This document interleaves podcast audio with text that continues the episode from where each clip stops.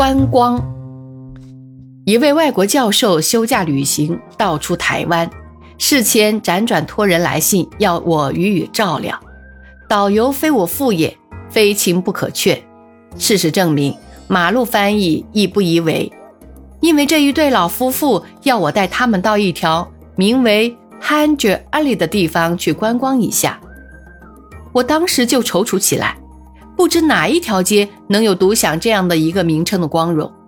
所谓 Hanger，就是讨价还价的人，他们没有见过这种场面，想见识一下，以人情之长。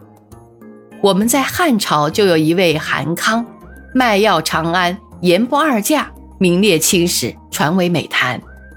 他若是和我谈起这段故事，我当然会比较觉得面上有光。我再一想，韩康是一位义士，在历史上并不多见，到如今当然更难找到。不提他也罢，一条街以讨价还价为名。足以证明其他的街道之君不讨价还价，这也还是相当体面的之事。好，就带他们到城里去走一遭。来客看出我有一点踌躇，便从箱夹里寻出一个导游小册，指给我看。台北八景之一，讨价还价之街，赫然在焉。幸好其中没有说明中文街名，也没有说明在什么地方。在几乎任何一条街上都可以进行讨价还价，这令人兴奋的经验。按照导游小册，他们还要看山包跳舞。讲到跳舞，我们古已有之，可惜五岳归勇的情形只能在画卷里依稀体会之，就是什么霓裳羽衣剑气魂脱之类，我们也只有其名。观光客要看的是更古老的、原始的遗留，越简陋的越好。铸发纹身、错臂左衽都是有趣的。我告诉他们，这种山包跳舞需要到山地方去能看到，这使他们非常失望。过 Switch 的一个低调的建议的人，谁不想参观一下福尔摩沙的生吃活人肉的风俗习惯？后来，他们在出卖手工艺的地方看到袖珍型的国剧脸谱，大喜过望，以为这必定是几千年、几万年前的古老风俗的遗留。我虽极力解释这只是国剧的脸谱，不同于他们在非洲内地或南海岛屿上所看到的土人的模型，但是他们仍很固执地表示衷心喜悦，嘴角上露出了所谓的。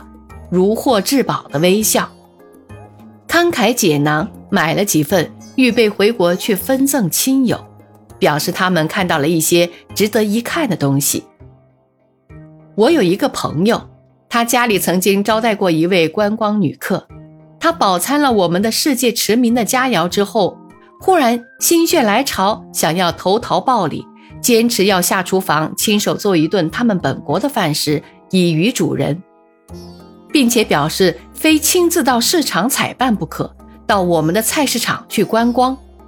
我们的市场里的物资充斥，可以表示出我们的生活的忧郁，不需要配几卷，人人都可以满载而归，各个菜筐都可以清出鱼篮，而且当场杀鸡宰鱼，表演精彩，不吝收费。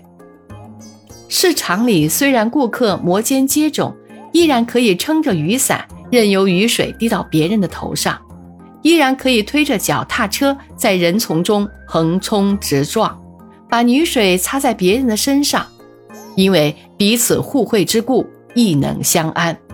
薄施脂粉的一位太太，顺手把额外的一条五花三层的肉塞进他的竹篮里，眼明手快的屠商很迅速的就把那条肉又抽了出来，起初是两造怒目而视。随后不知怎的又相视而笑，适可而止，不伤和气。市场里的形形色色实在是大有可观，只把我们的观光客看得不仅目瞪口呆，而且心荡神怡。主人很天真，事后问他我们的菜式与他们国家的菜式有何分别，他很扼要地回答说：“彼国的菜式地面上没有泥水。”这位观光客又被招待到日月潭，下榻于落成不久的一座大厦中之贵宾室，一切都很顺利。即使托人的船夫和盯人的照相师都没有使他丧胆。但是到了深更半夜，一只贼光溜亮的大型蟑螂舞动着两根长须爬上被单，他便大叫一声，惊动了全楼的旅客。事实查明之后，同情似乎都在蟑螂那一方面。蟑螂遍布全世界，它的历史比人类的还要久远。这种讨厌的东西酷爱和平，打它杀它，永不抵抗。它唯一的武器是反对节育，努力生产。外国女人看见一只老鼠都会晕倒，见蟑螂而失声大叫，又何足奇？舞龙舞狮可以娱乐嘉宾，小小一只蟑螂不成敬意。来台观光而不去看故宫古物，岂不等于是探龙河而一粒珠？可是我真希望观光客不要遇到那大排长队的背着水壶、拿着豆沙面包的小学生。否则，他们会要误会我们的小学生已经恶补收效到能欣赏周米汉底的程度了。江山无论多么秀美壮丽，那是天开图画，与人无关。讲到文化，那都是人为的。我们中国文化在故宫古物中间可以找到实证，也可以说中国文化几近萃于世。这样的文物展览。当然傲视全球，唯一遗憾的是，祖先的光荣无助于孝子贤孙之飘蓬断梗，而且纵然我们知道奋发，也不能再置武丁否来炊饭，仍需起灵于电锅。